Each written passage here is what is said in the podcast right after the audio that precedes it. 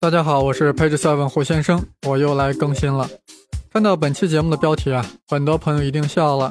这回胡先生没有食言，来填自己挖的坑了。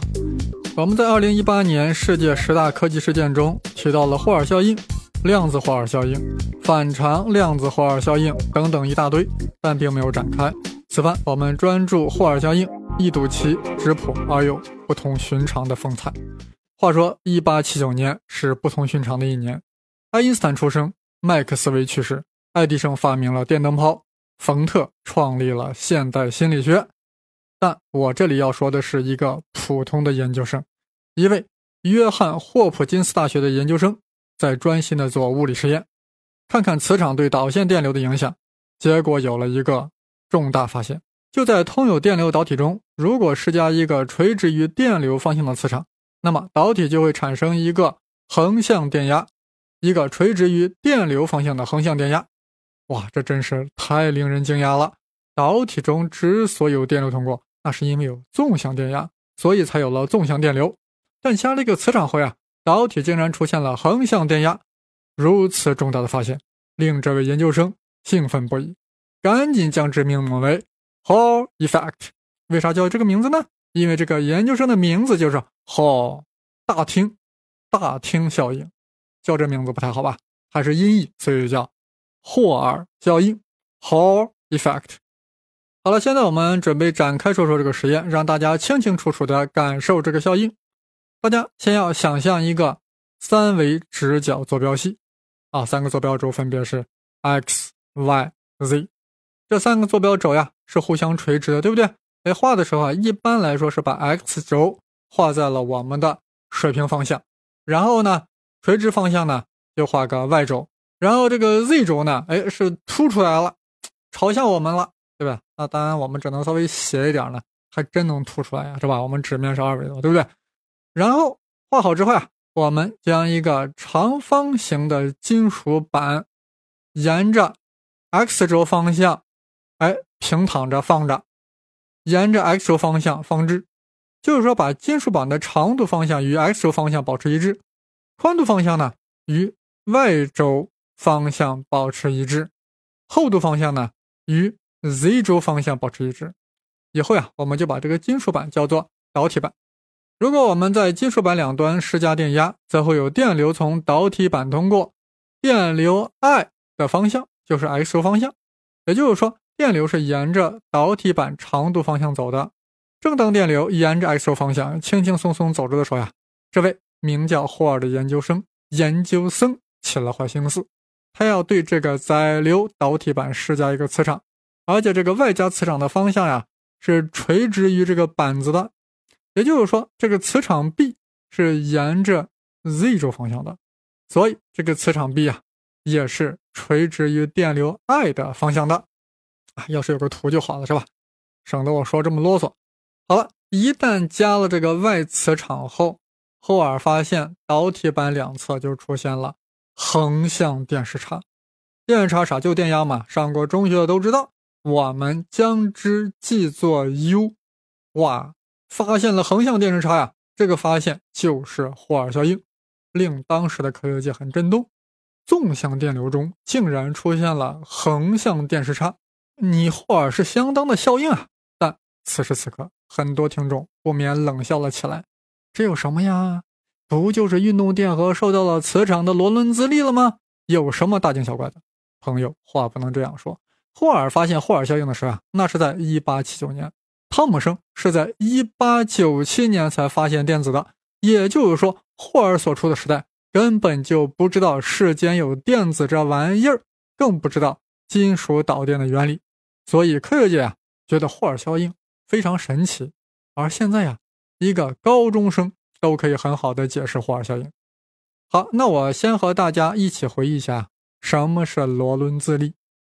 大家都知道，野外遇狼不能跑，因为狼对静止的人没有兴趣。同样，磁场对静止电荷没有兴趣，只对运动电荷会产生作用力。磁场对运动电荷作用力就叫洛伦兹力，或者说。运动电荷在磁场中所受到的力就叫洛伦兹力。这个力的方向啊，怎么判断？左手定子还右手定子？想一想，回忆一下，是左手定子。伸开你的左手，让大拇指与其余四指垂直，让磁力线穿过你的掌心，并让四指指向正电荷方向，则拇指就指向了螺轮子力的方向。哎，大家听着很亲切吧？这都是我们中学学过的。好，复习完中学内容呀，我们就要以此来解释霍尔效应了。我们刚才将导体板沿着 x 轴方向放置，电流 I 的方向呀，就是 x 轴的方向。这意味着金属导体板受到 x 轴方向的电场，我们把它记作 E(x)。注意，这个 x 是 E 的下角标啊，代表这个 E 的方向，它是 x 轴方向嘛，是吧？然后我们又外加了一个磁场，磁场方向是沿着 z 轴的，所以我们记作。Bz，哎，z 是这个 B 的下角标，这个外加磁场 Bz 啊，就会对导体板内的电流产生作用。确切的说，会对导体板内运动的电子产生螺轮子力，导致电子的运动发生偏转。那么由左手定则判断，电子会沿着负 y 轴方向运动。哎呀，此时有人陷入困惑，有人略显震惊，当然也有人睡着了。本来。电子在横向电场 Ex 作用下，沿着 x 轴反向运动。哎，说怎怎么又说反向运动啊？注意，我现在说电子运动方向，电子运动方向是与电流的方向是相反的，是吧？你电流是在沿着 x 轴方向运动，也就意味着电子运动方向是沿着 x 轴反向运动的。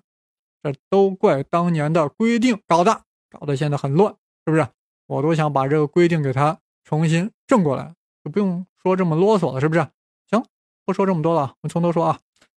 本来电子在横向电场 Ex 作用下，沿着 x 轴反向运动，外加磁场 Bz 以上，电子又要沿着负 y 轴方向做纵向运动，那岂不是乱了套了吗？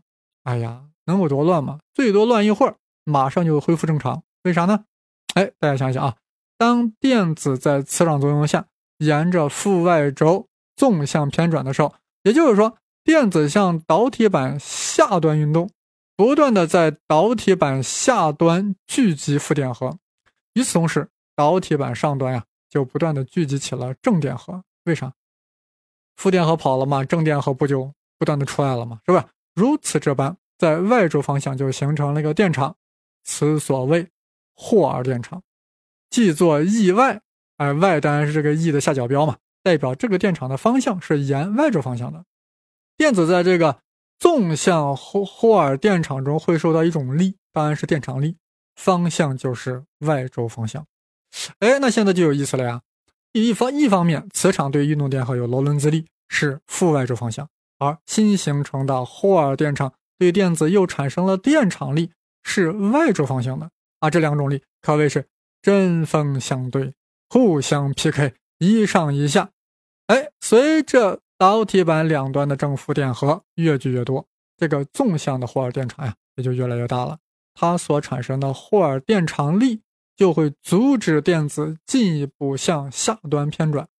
一旦电子所受到的霍尔电场力大到了与螺伦兹力相等，也就是说双方势均力敌了，那这两个方向相反的力就会达成一种平衡呀，电子向下移动就会终止。那么电子呀，就又会老老实实的沿着 x 轴反方向运动了，最终导体板中也就只有沿着 x 轴方向的电流了。但纵向的霍尔电场始终保持着，一直抵消着这种螺伦兹力。既然有霍尔电场，当然就会有相应的霍尔电压。有电场就会有电压嘛，而且两点间的电压就等于电场强度乘以两点之间的距离。当然。我在这说的是匀强电场的情况下，那么有纵向的霍尔电场，就会有纵向的霍尔电压。我们将之记作 UH，H 是啥？霍尔，所以这个 H 还是个大写 H。人家霍尔电压当然是 UH 了呀，是不是？啊，我突然在想，如果这电压是要是我发现的，是不是也记作了 UH 呀？算了，不说这了啊。好了。那我们现在要想一想呢，这个霍尔电压是多少呢？总是不是应该有个理论计算公式呀？这个公式就是 U H 等于 K 乘以 I B 除以 D。这个公式中，这个 U H 呀就是霍尔电压，I 呢是电流强度，B 呢是外加磁场的磁感应强度，D 上 D 就是导体板的厚度。K 呢？K 是一个比例系数嘛？我把公式再念一遍啊，UH 也就霍尔电压，UH 等于 K 乘以 I 乘 B 再除以 D。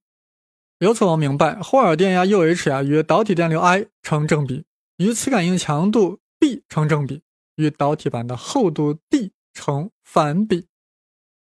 哎呦，这个霍尔电压为什么直到霍尔才被发现呢？就是因为它的数值很小很小，不太容易测出来。我们从公式可以看出来，要想让霍尔电压足够大，就要让分母 d 特别特别小，d 上导体板的厚度。所以啊，我们必须要用特别薄的板子，要薄的让我们觉得它就没有厚度。这个板子无厚的境界，就是从三维降到二维的板子，仿佛只有长度和宽度。哇，这个板子只有长度和宽度，这个时候呀，霍尔电压才明显，才能明显的感受到霍尔效应。所以我们常常说呀，这个霍尔电压呀，要在二维系统中测，就是这样个道理。好了，截止目前为止呀，我胡先生算是把霍尔效应解释清楚了。如果哪位朋友啊还有模糊之处，主要是那个三维直角坐标系的图没有直观的展现出来。令大家对什么纵向电场呀、横向电场呀、横向电压啊什么的方向感感觉有些模糊，那怎么办呢？我们在节目上线后的一两天内啊，就会把本期节目的文稿，尤其是插图和公式发在微信公众号上。是的，我近期开了个微信公众号，名字是“开门胡先生”，当然是带竹字头的“生”。呃，因为以往呀，很多听友说，哎，想看到这个文字稿，那以后往哪发呢？哎，以后就往这个公众号上发，尤其是会把这个干货比较多的节目文稿呀发上去，供大家阅读。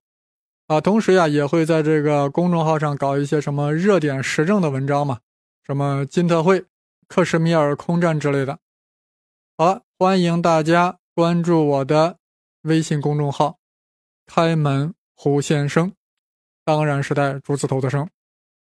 呃，听了我刚才讲的霍尔效应的发现及其理论解释呀，总给人一种这种感觉：这个研究生霍尔啊，就是运气好啊，随便加了一个磁场，顺便测了一下电压，结果就发现了霍尔效应。事情真的是如此吗？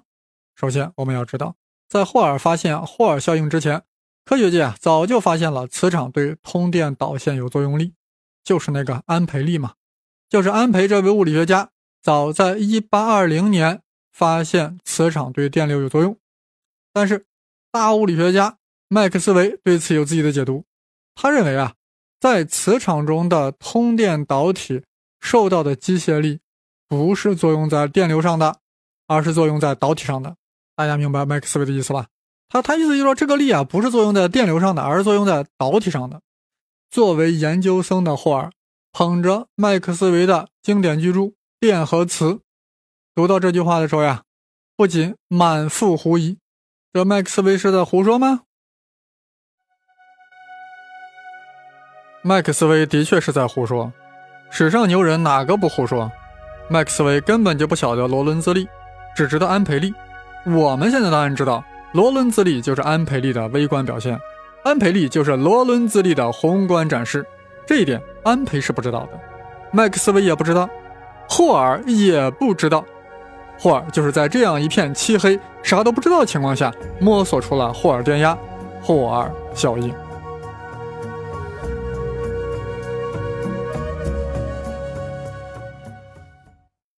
是的，霍尔敢于质疑权威，而且质疑的特别有道理，而且还有仨道理：一，只有通电的导体上才有作用力，而不通电的导体上是没有的。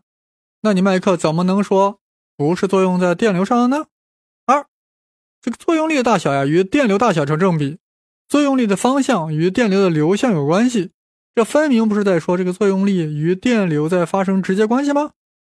三，作用力的大小与导体的尺寸和材料无关，那你思维怎么能说作用在了导体上的呢？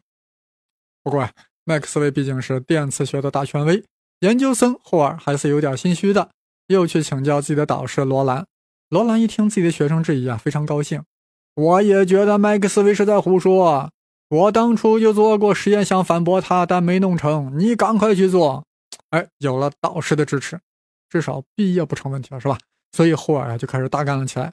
前面我说过呀，当时电子还没发现，金属经典电子理论还没建立。那霍尔怎么思考问题的呢？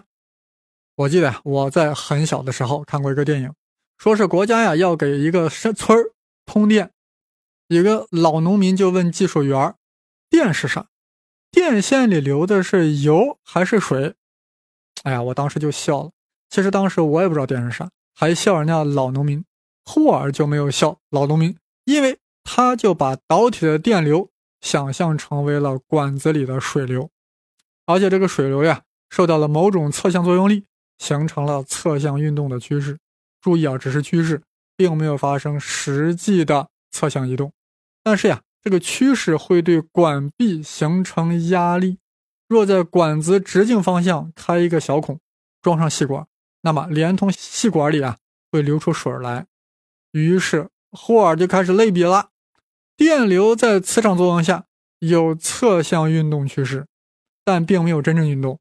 若在导体两侧对应点上连接细导线，在侧向电压作用下，细导线就会流出电流。于是霍尔在这样的思路下设计了实验装置，取得了成功。现在我们当然知道，这个所谓的侧向运动趋势，就是那个霍尔电压嘛。纵向的霍尔电压，这个霍尔啊，不但能想，而且能做。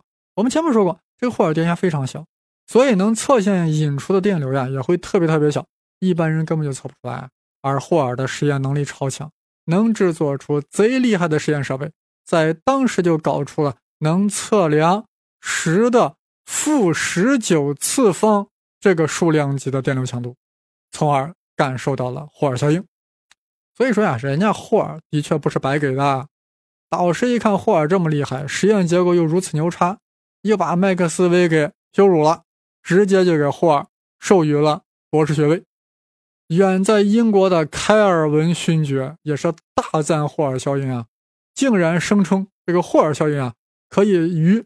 法拉第发现电磁感应现象相媲美，啊，相伯仲。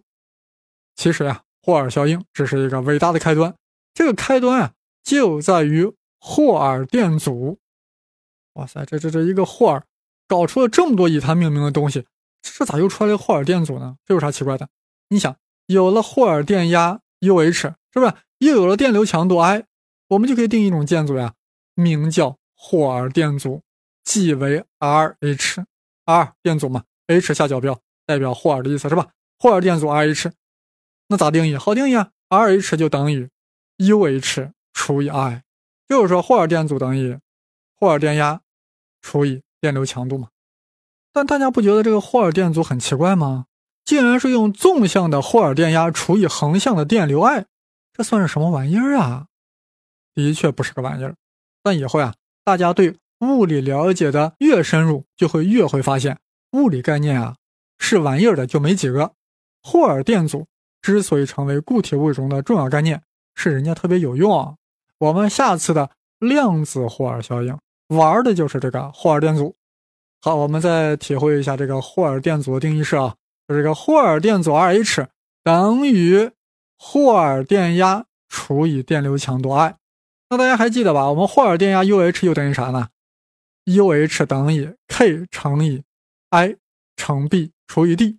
于是呀，我们代入，经过了一番换算之后，最终可以得到霍尔电阻的这样一个公式：霍尔电阻 Rh 等于 B 除以 Ns 乘 Q。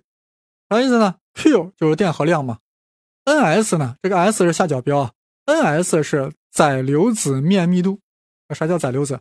就是电流的载体。啊，金属中的载流子就是电子嘛，自由电子；半导体中的载流子就是电子和空穴，啊，电解液中的载流子是啥？正负离子嘛。好了，我们再欣赏一下这个霍尔电阻的公式：Rh 等于 B 除以 Ns 乘 Q。注意啊，Ns 乘 Q 都在分母上呢。哎，从这个公式中，我们不难发现，这个霍尔电阻与外磁场的磁感应强度 B 是一种啥关系？线性关系，但这种线性关系啊，并不是能总能保持。一旦磁场强度极高，温度极低的时候，不怎么样呢？那，一些朋友会脱口而出：霍尔电阻将与磁场变成非线性关系。是的，没错。其实所谓线性关系啊，那只不过是一种近似而已。真实的物理世界哪有线性关系？都是非线性的。但是我这里要说的是，一旦磁场极强，温度极低的时候。霍尔电阻与磁场呀，岂止是变成了非线性，而是要出现量子化平台，从而产生震惊全球的量子霍尔效应。是的，本期所讲的霍尔效应啊，只是一个伟大的开端。随后的物理学家前赴后继，不断投入到霍尔开启的道路，为霍尔家族平添了更多更精彩的效应。这些效应啊，正在影响着我们的生活。更要深刻地影响着我们未来的生活。我们一起期待下期节目《量子霍尔效应》。本期节目的文稿及插图将在微信公众号中呈现，公众号的名称是“开门胡先生”，当然是带竹字头的“生”。各位朋友，我们下期再见，再次相约于 Page Seven，相见于量子霍尔效应。